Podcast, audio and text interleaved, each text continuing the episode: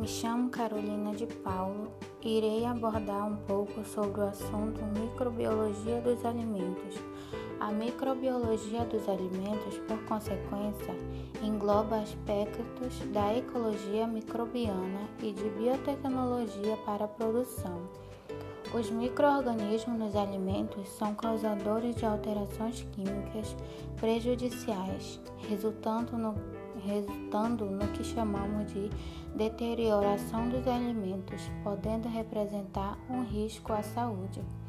Dados da Anvisa mostram que a toxificação dos alimentares 200 doenças podem ser vinculadas ao homem pelos alimentos anualmente. Os agentes podem ser bactérias com 87%, fungos, vírus com 9%, parasita com 1%, agentes químicos e substâncias tóxicas com 4%. As bactérias são responsáveis por 70% dos surtos e 90% dos casos. 50% dos surtos ocorrem em serviços comunitários como restaurante e 5% em alimentos industrializados, com 15% em residências. Na produção caseira de alimentos, por fim, 30% de origem desconhecida. A contaminação de origem microbiológica e macrobiológica. A macrobiológica, a contaminação é através de mosca, caramujo, pulgões e lesma e da microbiologia microbiológica é causada por bactérias, fungos, vírus e parasitas. Também tem a contaminação biológica. A mesma pode ser dada por diferentes maneiras, sendo as principais vias de transmissão a humano e ambiental, podendo ser diretas ou indiretas. As doenças transmitidas por alimento, começando por infecção, é com ingestão de alimentos contendo células viáveis, ou ocasionando a multiplicação de microorganismos patogênicos nos intestinos e a e a, toni, e a toxinose é causada por ingestão de alimentos contendo toxinas pré-formadas. Os microorganismos. Microorganismo salmonella.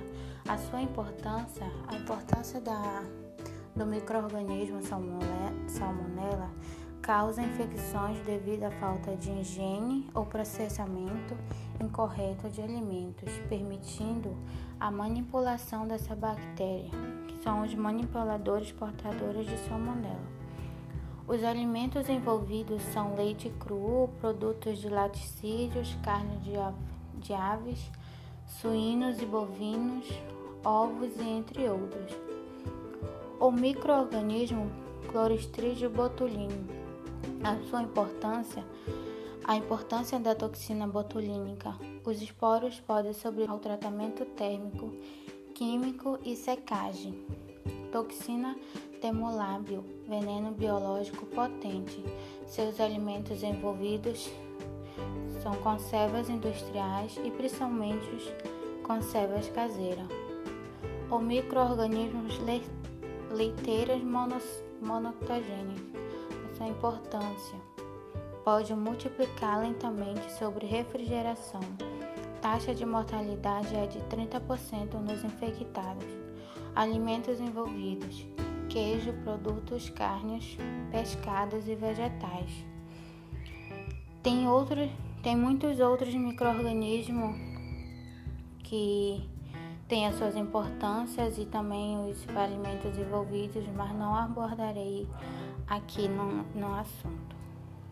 A contaminação de alimentos, tendo em vista a produção e a manutenção de alimentos dos órgãos competentes, MAP e Anvisa instituíram legislações específicas, portarias, resoluções sobre procedimentos de controle que visam a redução e eliminação dos riscos de contaminação de alimento, desde seu preparo, processamento, passando pelo transporte, distribuição, armazenamento até seu consumo.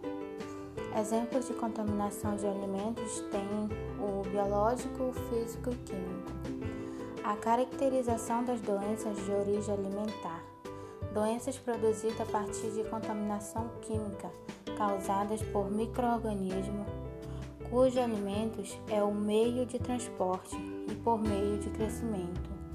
Se destaca as duas últimas meios de transporte e meio de crescimento, ou seja, aquelas que de origem microbiológica, já que os casos de doenças originadas a partir das substâncias tóxicas adicionadas ao alimento são raros.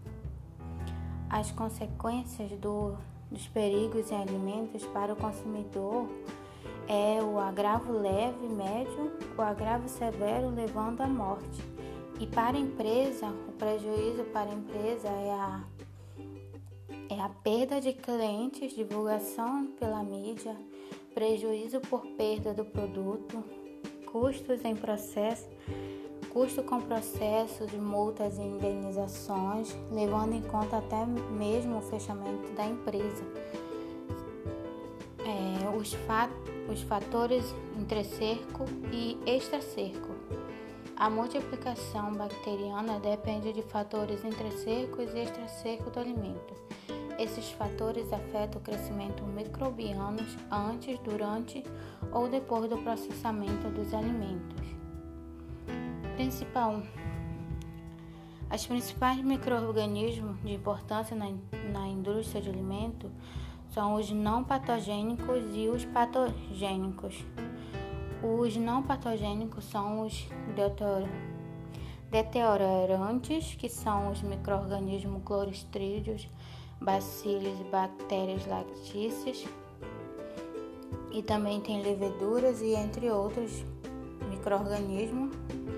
E os úteis industrialmente, que os micro-organismos são a bactéria lactícias e as leveduras. E os patogênicos causam infecções e toxinose transmitidas pelos alimentos.